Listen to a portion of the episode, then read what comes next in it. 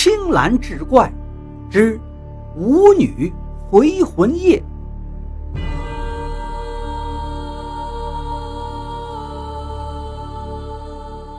书接上回，最高长官下的命令，自然没人敢怠慢。白兆喜命佣人把家里藏的好酒都搬了出来，摆到院子里。厨师不间断地上着流水席。这一拨几十个人在院子里一直吃喝到了半夜。晚秋之夜是格外寒冷的。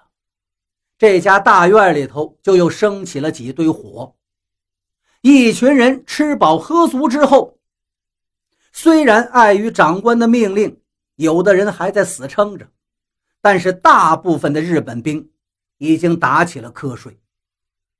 这个时候呢，松田也喝得有了七分醉意，他冷不丁的瞅了一眼，却看见那棺材盖的一头啊。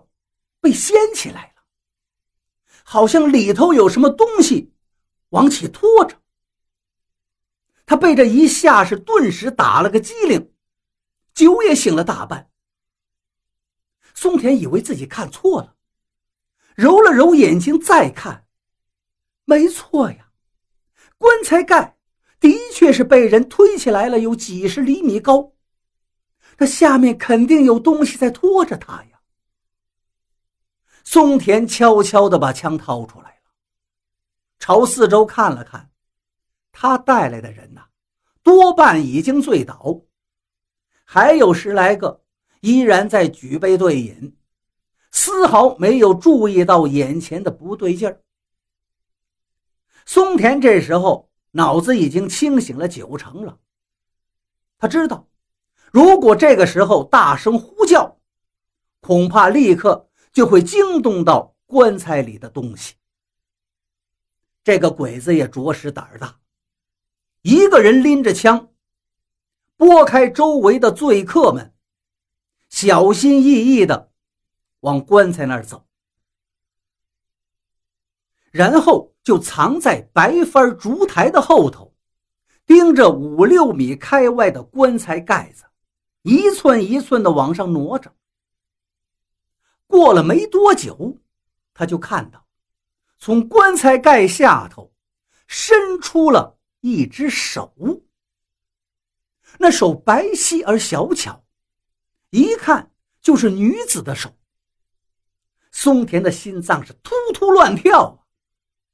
毫无疑问呐，这棺材里即将要钻出来一个女子。可是刚才他明明看到过。棺材里只有一堆旧衣服呀，怎么会有人呢？等着等着，棺材里的人钻出来了。他挽着发髻，身材修长，双手托举着棺材盖。在松田这边，他只能看到个背影。这女子是背对着松田。坐到了棺材边沿上，松田心中不禁骇然。但是看那个背影、发髻，他完全可以肯定，这个女人就是白兆喜的女儿白淑贤。可是白淑贤已经死了呀，这一点是毋庸置疑的。那天他的医官还亲自去验过尸体。而眼前，这个被他糟蹋自尽的女子，就在他面前，从棺材里钻了出来。这怎么能不让他感到恐惧呢？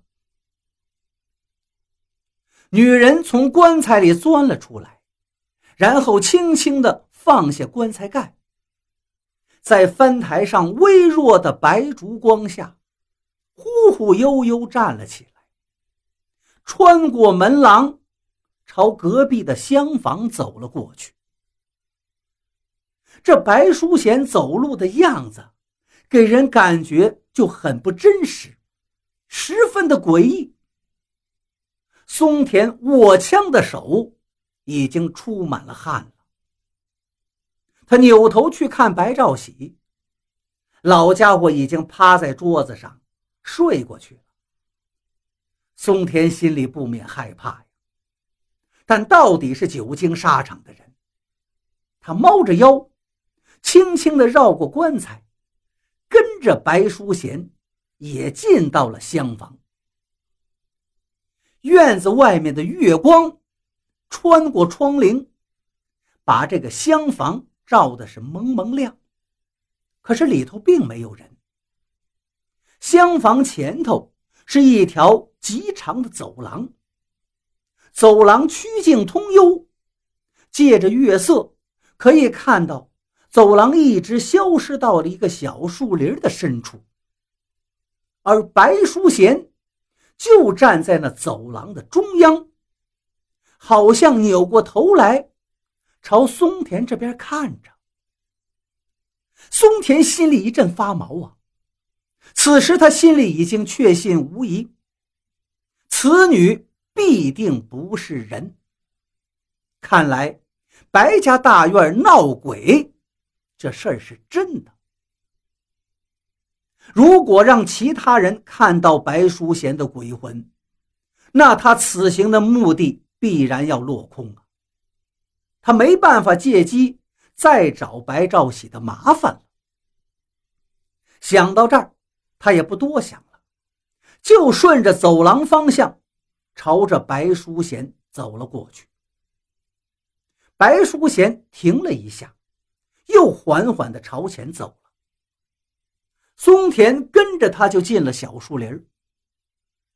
白淑贤在距他十几米远的地方停下了，还是背对着他。松田心中暗自计算了一下。把枪放进了枪套中，换上了指挥刀。他忽然跳江起来，挥刀从后头劈向了白淑贤。这一刀劈下去，白淑贤立刻被一分为二了。可是松田并没有感觉到这一刀砍到了实体上，他蹲下来一看。地上躺着的，赫然是一个纸扎的人。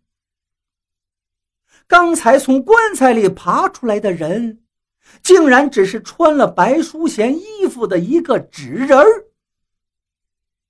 松田顿觉一阵恍惚啊！就在这时，他突然感到脖子一紧，就觉得好像有一双手从后面卡住了他。他几次三番的挣扎，却无力挣脱，就这么昏死过去。